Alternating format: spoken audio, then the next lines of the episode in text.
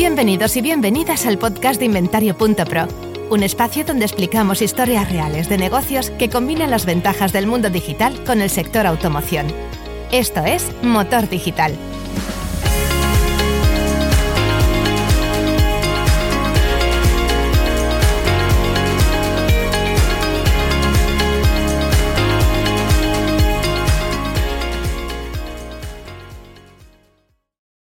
Hola, ¿qué tal a todos? Bienvenidos, bienvenidas al podcast de Inventario.pro. Más nerviosos que el primer día, porque hoy vamos a hacer un, salto sin red. Sin red quiere decir que tenemos un guion mínimo y unas ideas muy claras de lo que nos gustaría tratar, pero vamos a hacer un doble episodio. Lo que estáis viendo es la parte 1 de 2 de un episodio doble que vamos a grabar a varias bandas, para lo cual, repasando a las personas que tenemos aquí, luego se presentarán ellas tenemos por el lado de Walcu a Juan Carlos Prieto, David Pilo. ¿Qué tal? ¿Cómo estáis? Hola, ¿qué tal? Bienvenidos de nuevo. Por la parte de Lines, Lines Mobility, tenemos a Walter Barbio y David Benedicto. ¿Qué tal? ¿Cómo estáis? Bienvenidos de nuevo. ¿Cómo va todo? Hola, un placer estar aquí de nuevo. Hola, hola, hola David, encantado. La primera vez que coincidimos, así que un placer. Y Celes Boge, MB Formación. Hola de nuevo, Celes. ¿Qué tal? ¿Cómo estás? Muy buena. Un placer compartir la sala con estos maravillosos profesionales. Deseando escuchar, ¿eh? Yo soy mucho de hablar, pero hoy vengo con más ganas de escuchar que de hablar, ¿eh? Vale. Entonces, esto va de lo siguiente. Vamos a hacer dos episodios de poco menos de 45 minutos donde nos hemos propuesto abordar varios temas. Yo intentaré hacer de conductor, eh, intentando que todo fluya más o menos en la dirección que esperábamos, pero evidentemente hablad de lo que queráis, simplemente lanzamos temas y vamos a ir tratando todo. El centro y el eje de todo lo que queremos hablar, siempre, siempre, es el objetivo de este podcast, es el profesional de automoción, tanto concesionarios oficiales como compraventas. Y eso es lo que vamos a intentar ver hoy, repasando primero el exterior, el mundo exterior, el mercado, que será el, centro del primer episodio, lo cual no quiere decir que no hablemos de dentro de la casa del concesionario. Y el segundo episodio lo vamos a poner muy metido dentro de lo que es el interior del mundo del concesionario y del compraventa, donde trabajaremos pues, en los puntos fuertes y débiles. Y en el mercado vamos a ver amenazas, oportunidades, pero primero vamos a hacer un repaso al mercado actual. Tenemos un montón de preguntas, las iremos lanzando. Yo no sé si queréis eh, lanzo yo la primera pregunta, pero si alguien tiene una pregunta, que la lance, porque hemos hecho la lista en conjunto todos para, como preparación de esto y vamos, allá al, vamos al lío. Vamos a repasar el, estado del mercado actual de automoción. Eh, estamos grabando en verano del 2022, han pasado un montón de cosas. Podemos empezar con Walcu, seguimos con Lines, luego con Celes, la primera ronda. El estado del mercado actual y el impacto que pueda tener en el tema digital. David, Juan Carlos, ¿cómo lo veréis? ¿Cómo lo resumiríais? hablando de lo que tenemos por delante, lo que tienen por delante nuestros eh, concesionarios, nuestros compraventas oficiales. Pregunta súper abierta. Al lío. Venga, pues, empieza tú que te lo voy a desmontar. Vale. Yo además luego tengo una pregunta para Celes, que no quería intervenir demasiado, pero hoy, pero... Eh, pues, hombre, lo que sí eh, yo creo que por un lado, consolidación de grupos, ¿no? Grupos se están haciendo más grandes, otros concesionarios, mm. eh, están utilizando las economías de escala para, ser más operativos, más eficientes. Eh, hay compraventas que, que sufren, ¿no? yo creo, y hay otras con las que hablamos que están teniendo el año pasado y todavía este año cifras récord.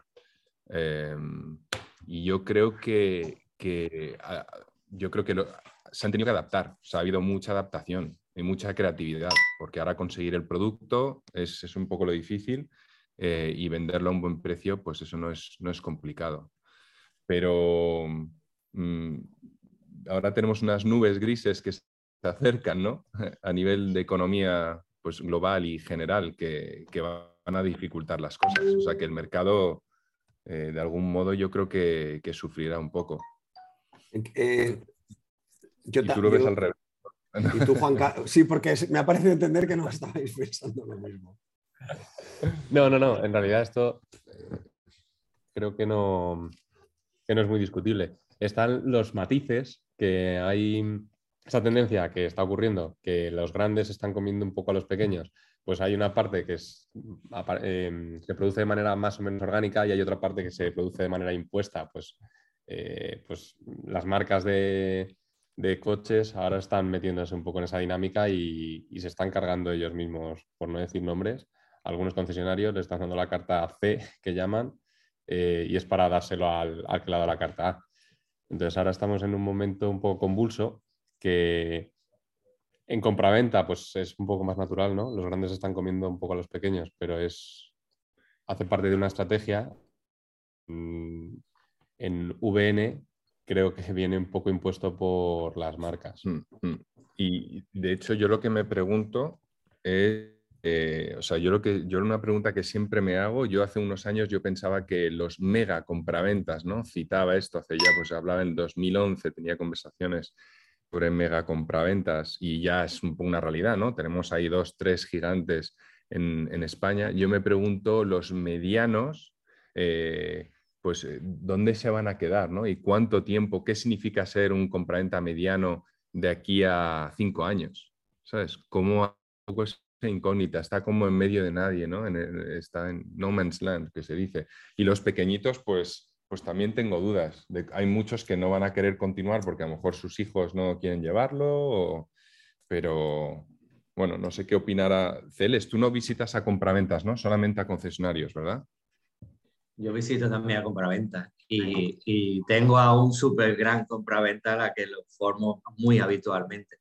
Bueno, gran parte de lo que va a suceder ya lo habéis mencionado. Las marcas están yendo por un lado y los compraventas está claro que el pequeñito tiene poco recorrido porque los concesionarios toda la vida se han dado cuenta que su recorrido vital y de economía en el usado y van todos a jugar. Entonces los grandes van a sobrevivir y van a sobrevivir porque luego daré mi opinión. Está claro que ya la voy a dar. Tanto el nuevo como el usado solo va a sobrevivir si mira al medio largo plazo, si no mira de aquí a mañana porque el entorno está complicado, pero está más complicado cuando tú tienes la nube antes de empezar a hablar, y luego si los procesos que tienes dentro de tu concesionario no están claramente marcados.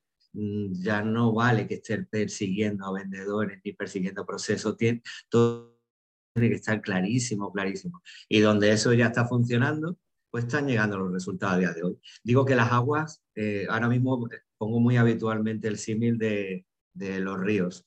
Hay ríos que están tremendamente caudalosos, que algunos están que se van a salir de lo que están vendiendo, del agua que está fluyendo, y a otros los que no llega absolutamente nada. ¿Por qué? Por procesos, procesos, y porque están mirando a un recorrido que para nada es tan negativo. Yo soy de los que piensa que viene un futuro muy provechoso, porque los que van a quedar van a hacer las cosas muy bien. Impuestos o no impuestas, pero van a hacer muy bien, porque es la única manera en la que van a sobrevivir. 100%. Y yo ahí estoy un poco, estoy un poco con Celes, bueno, y, y, yo creo que aquí hay varias cosas, ¿no? estos grandes, eh, que por, bueno, pueden ser impuestos, también que es una estrategia, porque tiene que ver con el, el llamado modelo agencia, que al final eh, más concesiones tengas, cuanto más área geográfica tengas, eh, la parte de VN, vamos a hacer entre comillas, entregadores de coches, y entonces, bueno, cuanto más amplio espectro tengamos, pues mejor, ¿no? Entonces ahí eso obliga a, bueno, un poco esa, esa digamos, esa, ¿cómo se dice? Ampliación, ¿no? Esa ampliación de territorio, incluso de marcas, ¿no? Hay, hay grupos que están ampliando incluso en marcas. Yo creo que tiene que ver un poco con esta parte de, de ampliar, digamos, la, la probabilidad de, de, vender, ¿no? Sí. Y por otro lado, estos, hay estos, unos que van, les va muy bien, otros van peor, y ahí 100% se les contigo, que es que si estamos maduros, si somos eficientes, y hemos hecho los deberes desde hace tres años, porque esto no es nuevo, claro. pues pues las cosas funcionan y hay gente que sigue creciendo y funcionando mejor mm. y los que no se han aprisionado al entorno digital pues se han quedado ahí. No solo que se han quedado, sino que se van a quedar, porque haremos luego también el matiz de cómo quieren afrontar eso. Yo haré un pequeño apunte a que esa adaptación también tendremos que decidir quién nos acompaña en el bote. Esto que igual va a ser una frase un poco inesperada, pero yo creo que todos nos van a adaptar yo adoro a mis vendedores, pero yo les digo que tienen que hacer ciertas cosas, pero es que muchos me dicen que ya no quieren. Entonces, las empresas van a tener que tomar también decisiones en cuanto a este aspecto. Y el barco ya no va a dar para tanto por imposiciones, por circunstancias de mercado, por, la economía, por lo que sea. El barco de 100 ahora se va a convertir en 50 y los que van a nadar pues van a tener que, evidentemente los que van a quedar van a ser grandísimos profesionales, pero ese paso se va a dar también. Sí, el otro día me preguntaban cuál es el mejor perfil ¿no? de vendedor y, bueno, yo soy aquí, yo soy muy novato, ¿no? El tema de automoción, por decirlo así, así metido en el negocio, pues igual son tres años, porque lo demás venía un poco más del tema de acá, pero al final yo creo que el mejor vendedor es, es el modelo híbrido, que al final son gente que, que, ha funcionado muy bien toda la vida y que ahora pues si se adaptan un poco a las herramientas digitales y, y siguen su filosofía de trabajar el cliente, pues al final ese, yo le llamo híbridos, ¿no? los, los vendedores híbridos, que al final se reciclan un poco, por decirlo así, el conocimiento y la forma de trabajar, y eso sí que son los que pueden, digamos, llegar, a, llegar al éxito. Los demás, pues, eh, pues iremos viendo, serán futuros profesionales, pero le falta la experiencia ¿no? de, de, vender y eso es lo más importante para mí. David, Benedicto, ¿tú qué dices? Vale, por hacer un resumen de, de este repaso al estado actual, digamos que hay un cambio de paradigma, por así decirlo, eh, por, por, esa incertidumbre, por, por esa escasez, vamos a decirlo, el usuario no, el comprador no estaba acostumbrado a tener que esperar para comprar un vehículo nuevo. Pero vamos, que, que este nuevo paradigma también abre un, un, mundo de oportunidades. Lo que comentabais, quien lo ha ya hecho ya bien antes, pues tiene mucho ganado. Y bueno, al fin y al cabo, pues eh, el usuario al final se acaba acostumbrando a, a la situación y por automoción va a seguir teniendo un peso muy, muy importante y, y va a estar lleno de, de oportunidades. Bueno, es un escenario entonces de más consolidación. Estamos de hablando más consolidación de players, por lo que ha dicho David y que se está, bueno, no, es evidente que, que, están produciéndose movimientos de grupos haciéndose cada vez más grandes. También a nivel de compraventas, ¿no? Eso también estamos bastante de acuerdo. Y lo que sí que es que hemos notado, al menos nosotros, cuando tenemos el, las, las, fotos de antes y después del stock es que en la recuperación del stock hay algunos que se han recuperado stock bastante rápidamente de VA, que son los más grandes.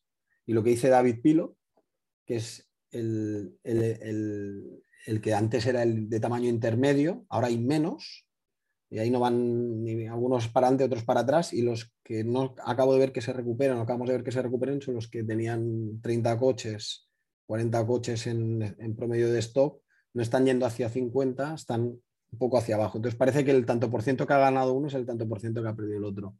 El mercado podría ser que se, esté, que se estuviese polarizando en este sentido de una manera bastante rápida y esto nos llevará seguramente a menos players, a menos empresas vendiendo.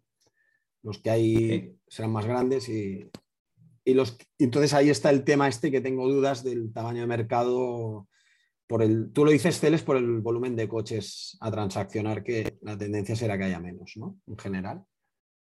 No, no, tanto coche vendido y comprado. ¿Vas por ahí o no?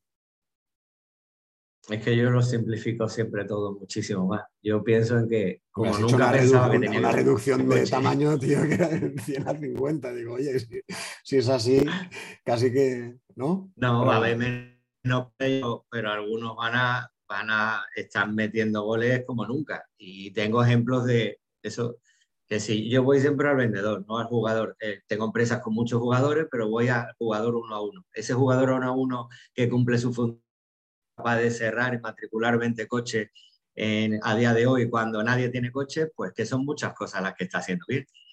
Mm, yo no soy fútbol pero si el Madrid es capaz de meter tres goles en tres minutos, será porque también tiene la habilidad de saberlo hacer.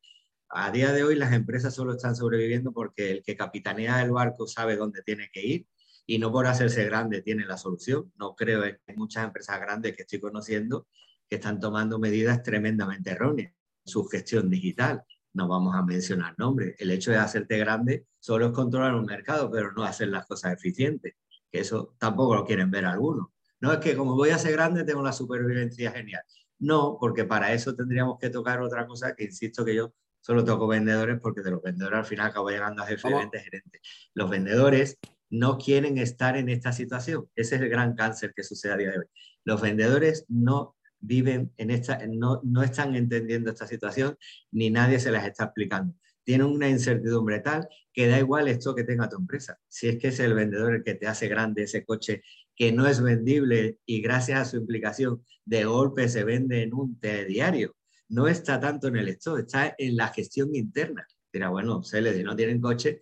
Bueno, tendría que haber 20 vendedores con ganas de vender y que no hubiera coches, pero el problema está en que empieza a haber coches, pero no hay vendedores con ganas de entender que su recorrido a ese medio largo plazo va a estar en esa concesión, te lo dicen continuamente. ¿Por qué? Porque nadie se lo está explicando. El primero que se lo tendría que explicar la marca, pero la marca no quiere estar en esa hondura, porque a la marca le digo es venderlo en Bilbao, en Barbate, en Santander, en Merida, pero al concesionario tendría que vender las últimas millas, que es su kilómetro y su mesa.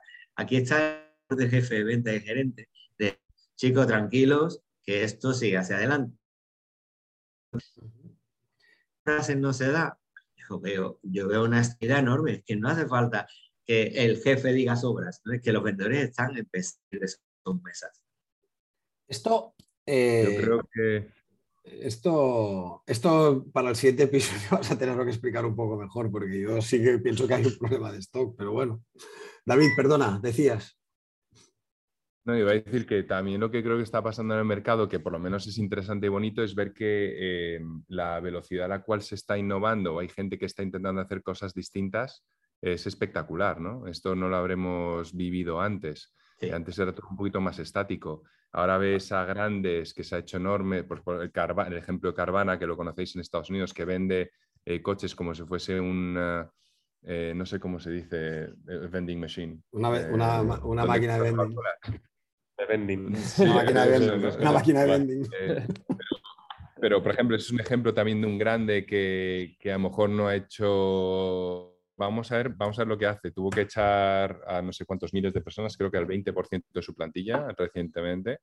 también se ha arriesgado. ¿eh? Sí. Em, pero también ha comprado, por ejemplo, eh, ABC, casa de auctions, de, subastas. Eso es, eso es un poco increíble. Em, y, luego, pues incluso aquí en, España y el local, yo estuve hablando con un vendedor de un, de un no puedo decir que es compraventa o concesión, pero bueno, eh, es un vendedor online muy popular. estoy hablando con, con, uno de los vendedores y trabaja desde casa y está atendiendo desde el ordenador, hablando con clientes, todo. Qué bueno. Luego, pues cuando, cuando el cliente quiere venir al coche, se tiene entonces, oye, intenta él agendarse, ¿no? Prepararse su agenda y va un día y ese día va a entregar no sé cuántos coches, a enseñar no sé cuántos, ¿no? O sea, y los demás días está en su casa. No sé cuántos días pasa en casa, pero entendí que, que más de uno o dos días, pues tal vez está en casa, ¿no? Eh, y eso, eso, es, eso es atrevido, ¿no? Es curioso, es distinto. Para mí es estimulante ver que la gente está tomando estas, que, que está teniendo esta audacia, ¿no? Hay audacia en el mercado. ¿Veis, ¿Veis todo eso? Es que si no, no retienes el talento, David. Es que esa es una de las... No está reteniendo el talento. Esa es una medida para retener talento. Eso... 100%. Entonces, David... Hay otra cosa que, que, se me está ocurriendo, perdón, que te corté. No, no, no. Es que enlaza con la siguiente pata de lo que queríamos hablar de mercado, que era oportunidades y amenazas. David ha, ha soltado una. Si me permites, quería comentar una cosa. Una oportunidad muy interesante que es la de plantearse. La yo, que me interesa. quería, por favor. quería, comentar solo una, una cosa que creo que se nos ha pasado un poco, que, que a ver si es verdad, ¿no? Eh, es una opinión mía, yo creo que también hay un poco, digamos, un reposicionamiento del precio de los coches, que al final con de, de, legislativa, ¿no? de cada vez ir hacia la electrificación, seguramente los combustibles cada vez eh, serán más caros, nos obligarán de alguna forma a cambiar de coche, pero los coches eléctricos uh, son más caros, uh, igual más difíciles de comprar. Yo creo que, aparte del modelo de subastas que, que comentabas, David, pues también hay, hay, digamos, otros modelos que yo creo que son muy interesantes, de, incluso se pueden trabajar que es eh, los modelos de suscripción, los modelos de renting muy flexible, uh, y que incluso puedes cambiar de coche a cada seis meses o a cada tres, según necesidades. Creo que ahí también hay, por un lado, puede ser una amenaza o una oportunidad también, ¿no? Porque si los coches no son accesibles, pues hay que buscar una forma de venderlos. Sí, bueno, y además los eléctricos no de vender más caros, sino también incluso potencialmente de reparar, ¿no? Van a haber cosas ahí. De hecho, los fabricantes dicen, este es nuestro código, hay cosas que no toques, ¿no? Un poco como, como, como en algunas otras eh, ventas electrónicas que te dicen, si tú lo abres, eh, ya no dispones, la garantía es void, ¿no? Te, o sea, te, te, vence o te, te cancela. Que por cierto, eso es ilegal en Estados Unidos. No sé aquí cómo será, pero Ahí el FCC, cuando encuentra uno, tú lo puedes denunciar, les mandas una carta y van a por la empresa. Pero aún así lo siguen haciendo y nos han cultivado eso. Yo creo que con los coches va un poco a peor, ¿no? Porque se va, se va complicando y meterle mano tal vez eh, sea, sea complicado. Hay otro tema también que a nivel luego de retoma, hay, hay, algunas marcas que están que no permiten ni siquiera al concesionario que, que retome, el, decir, que se queden con el coche para venderlo luego. Entonces la, la misma marca se queda con el coche. Entonces eso también es una amenaza. Uy. Eh, pues bueno, no sé puedo decir la marca, pero bueno. Uh, BMW, por ejemplo, pues comentaba, comenta un poco eso, el modelo agencia que luego incluso en la retoma es probable que no, que no, que no lo pueda quedarse el concesionario, se queda con la marca. Mm. Pues eso sería interesante tener la opinión de, de, un concesionario también que opina esto, porque te quita bastante. Tiene la marca. sí, bastante. Te quita todo pero por eso va un poco, creo que el modelo de suscripción va un poco relacionado con esto. Mm. ¿Vosotros el modelo de suscripción y de, y de alquiler a días, semanas, meses, lo veis tratable por el concesionario o por la marca directamente? Eh, yo creo que la suscripción, ah, porque al final yo creo que hay, hay, que tener en cuenta una cosa, la parte de rentacar, por decirlo así, que son alquiler días, semanas, como decías tú, yo creo que eso tiene que, como mucho, ir hacia, hacia un mes, dos meses, ¿vale? Que, y luego el renting no puede ir menos de tres, porque si no se son negocios que se pueden canibalizar. O sea, hay que, hay que tener un poco esas dos líneas bastante, bastante claras. Entonces yo veo que la parte de rack, de alquiler de coches, sí, las concesiones lo pueden llevar, porque al final yo veo que hay una oportunidad grande. Lo que pasa necesita, necesitas realmente como un director de operaciones de rentacar. Con, tu, con lo que tienes actualmente no, no lo puede hacer. Pero sí tienes la estructura, de, de, los coches, o sea, tú tienes el stock, bueno, ahora menos, pero hay stock de coches, incluso podrías con coches, marcas, eh, con buyback o lo que fuera para, para que tengas por ejemplo, y por otro lado tienes la, digamos, la estructura de oficinas repartido por una provincia o por una comunidad, eh, una serie de oficinas, podrías convertirlas fácilmente en bueno, oficinas rentacar. La parte de, de coches y gestión un poco puedes puedes, eh, incluso las entregas, puedes subcontratar mucho y lo único que había que controlar bien es la parte operativa de bueno, gestión de daños y, y, digamos, y tener un, director de operaciones en la mano en eso, la parte de rentacar. Y luego la parte de renting, pues es copiar un poco algunos modelos que ya existen, eh, tanto de suscripción de flexible o rentacar, renting flexible, y, y, luego esos rentings más a largo plazo. Yo creo que también un renting, por un ejemplo exagerado, a 7, 8 años también puede ser ah, un buen argumento para vender, porque al final no tienes entrada, tienes una uh, bastante baja, por decirlo así, para tener un coche nuevo y sin costes, sin costes, digamos, de ni neumáticos, ni seguros, sin, sin preocupaciones. Yo creo que ahí también hay un, filón de negocio con la parte de, renting. Pero vuelvo a, hay que ver un poco... vuelvo a preguntar, ¿eh? Sí. ¿Filón de negocio para quién? Hay que ver, claro, eso es la parte, hay que ver con las marcas cómo puede o la parte de qué, qué negocio te, te, quedas para la parte de mantenimiento, etc. O sea, hay una serie de cosas que hay que tratar. O sea, no, no es solo, si te, si te dedicas solo a revender servicios o rentings o lo que fuera, yo creo que ahí no es muy rentable, pero sí tienes que aportar valor en el proceso y ahí pues ir a buscar esa, no sé, esas parcerías, esos partners que puedas conseguir coches, que puedas vender el renting, que puedas conseguir buenos partners para la financiación, financiación y si puedes quedarte con, con, ¿no? con el mantenimiento de esos coches de renting. Y ahí el postventa tiene, tiene un peso grande, creo yo. Yo tengo una preguntita que a lo mejor sea un poquito fuera, pero es que tenía ganas de hacérsela a Celes si, si tiene alguna información que pueda compartir. Eh, y es sobre también los challenges que, tienen a nivel de recursos humanos, ¿no? los concesionarios. Em, por lo menos en Estados Unidos tienen muchos problemas de rotación enormes. Eh, y aquí yo me preguntaba, Celes, si la experiencia que estás teniendo es un pelín similar y qué dificultades están teniendo a la hora de, captar comerciales ¿no? y que se adapten y que, funcionen bien. Tanto en compraventa como en concesionario, da igual. O sea, bueno, separados, si, si, la casuística es distinta. No, yo es que no veo ninguna diferencia. Yo vale. tampoco la veo ahí, porque en el fondo no dejan de vender lo mismo. Es más, está en el prejuicio de lo que uno pueda pensar que un compraventa pequeñito puede hacer, es hacer lo mismo, que es vender o no vender. Vender más o vender menos. Si hay un problema de retención de, de vendedores de toda la vida, un caunao maravilloso que no son capaces de poner ni presentar en bandeja a los nuevos vendedores. Y los nuevos vendedores están ahora mismo huérfanos de esas guías en concesión porque se están yendo. Porque está demasiado trillado pensar que los vendedores ya no quieren quedarse porque antes se ganaba muchísimo y ahora se gana menos pues tampoco pasa en todos los sitios igual, se gana algo menos, pero ahí sí hay muchos vendedores que siguen ganando muchísimo dinero y no se están quedando, no por eso, sino se están quedando por otras muchas cosas que ya hemos mencionado antes, porque a ellos les gusta pensar que van a esperarse por 25 o 30 coches que han pedido a fábrica, pero si luego lo van a recibir ellos, lo van a cobrar ellos. Si entre medio un recorrido de sostén de jefe de venta y que si durante X meses venden 50 fábricas, tampoco va a pasar nada y que si tienen que tener un poco de cariño de la empresa lo tengan.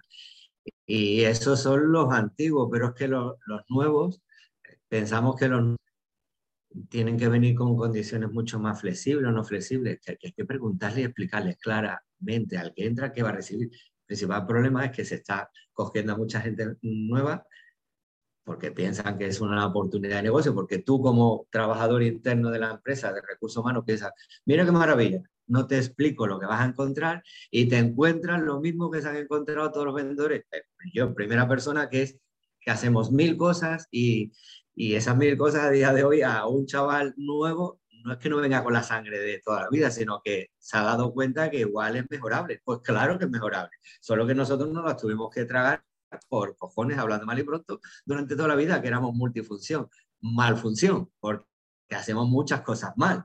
Y estos chavales, cuando pasan los meses y siguen haciendo esa labor, que ellos mismos se ven ineficientes, lo que veo es que se, van. Ayer mismo tuve a uno por la tarde que me dijo, no, no, no voy a hacer la tercera hora de formación eh, online, en seguimiento, que me voy. ¿Pero por qué te vas? Porque hago 20.000 cosas que no me dijeron que tenía que hacer, porque las que tenía que hacer sobre las que me miden prácticamente solo me da un 20% y no llego. Claro, como no llego, no llego ahora ni voy a llegar hacia adelante, porque me han dicho que eso no es modificable pero que es que eso no fue lo que me pusieron. No estaba hablando de precio, no estaba hablando de horario. Claro que si a estas personas, a los jóvenes, le, le haces ver que también tienen otras posibilidades de flexibilidad, porque el mundo ha cambiado, no a los jóvenes, sino a los mayores, le ayudaría, pero que no está tanto en los horarios, está en que las personas que han entrado nuevos por fin han puesto en discusión algo que es un mal endémico de las concesiones, que en las concesiones que puedo tener que les ayudan a los vendedores que venden a gestionar seguros, a gestionar la financiación, a, a, una venta conjunta, a cosas que hagan que el vendedor no reviente y piense que el mundo solo lo tiene que solventar él. Entonces, claro, obviamente, esta es la tormenta perfecta. ¿Cómo, van a, ¿Cómo va a retenerse el talento de una persona joven que llega y ve que el viejo, entre comillas, yo el primero viejo, 50 años, ya no quiere estar porque no le gusta el entorno. Llega el joven y dice, pero si este que lleva toda la vida y controla mucho mejor que yo y no quiere estar, ¿aquí qué pasa? Empieza a rascar un poquito y ve mucha ineficiencia. Es que los concesionarios, perdóname Edu, solo el stock no, porque hay sitios donde veo que tienen mucho stock y no venden una mierda. ¿Por qué? Porque los vendedores no están en su labor. ¿Por qué? porque no es culpa de los vendedores tampoco porque los, no llevan una herramienta de gestión, no tienen una persona que luego la supervise, no se le da el valor adecuado a ese entorno. Pues que son muchas cosas. Yo estoy en que cada día mi pretensión, y digo en voz alta, es cada vez mm, consultar antes de formar, porque estoy yendo a sitios donde me pongo a formar gente que luego no quiere formarse. Es la respuesta, David. David, ¿cómo se retiene el talento? Se retiene el talento haciendo las cosas mejor que se han hecho toda la vida El nuevo que entra no quiere esa ineficiencia porque ve a una persona que lleva, y cierro, 25 años que va a reventar y que se va con cara de, morirse de, de, pena a su casa y llega al día siguiente con la misma cara. Y eso no es sano. Pero hay otros sitios donde eso ya se ha solventado. Pues parece que ahora, como la cosa está apretada, pues ahora tenemos que seguir con eso. No, claro, pero es que el, que entra nuevo acaba ya, no tiene por qué aguantar eso. Entonces, ¿cómo lo retiene?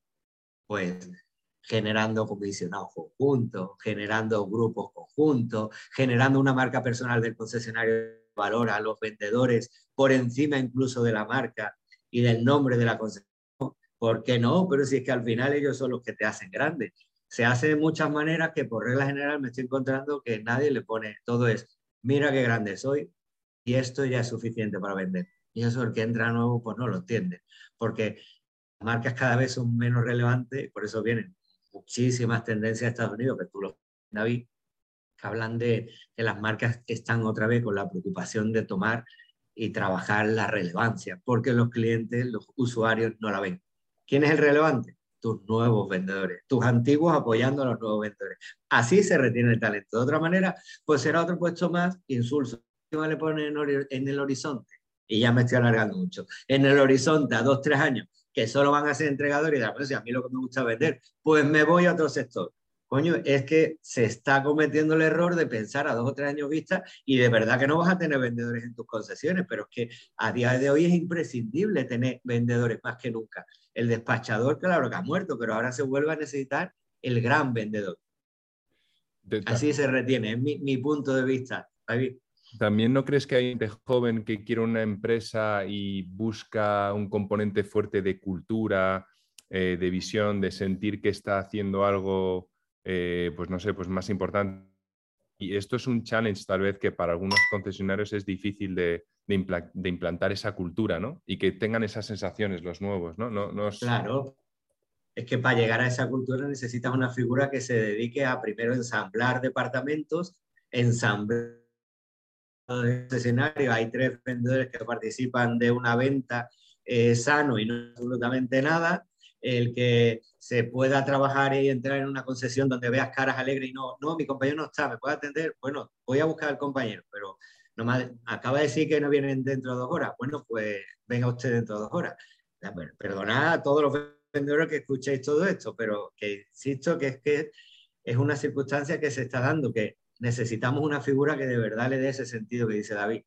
No existen empresas que le den ese sentido porque solo piensan en el sentido de la marca que representa, pero que la marca que representan está en retirada. Entonces tú tienes que buscar otra, otra identidad interna de tu manera de funcionar, porque si, si tu marca se va... Ay, Celes. ya, ya. Oye, a ver, una pregunta puñetera, que nos quedan menos de tres minutos para cerrar la primera parte de este doble episodio.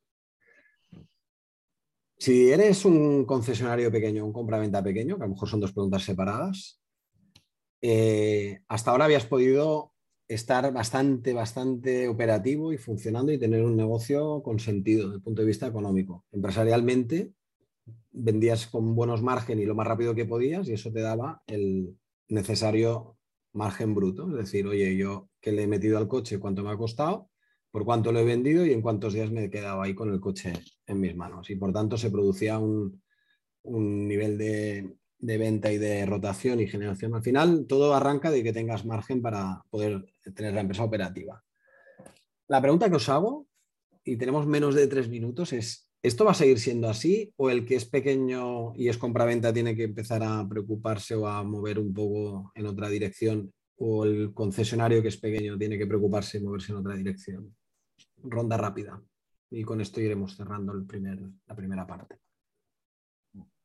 ¿Pero qué quieres decir? O sea, no, Hasta ahora podías ser una empresa pequeña en tamaño y tener un negocio muy apañado.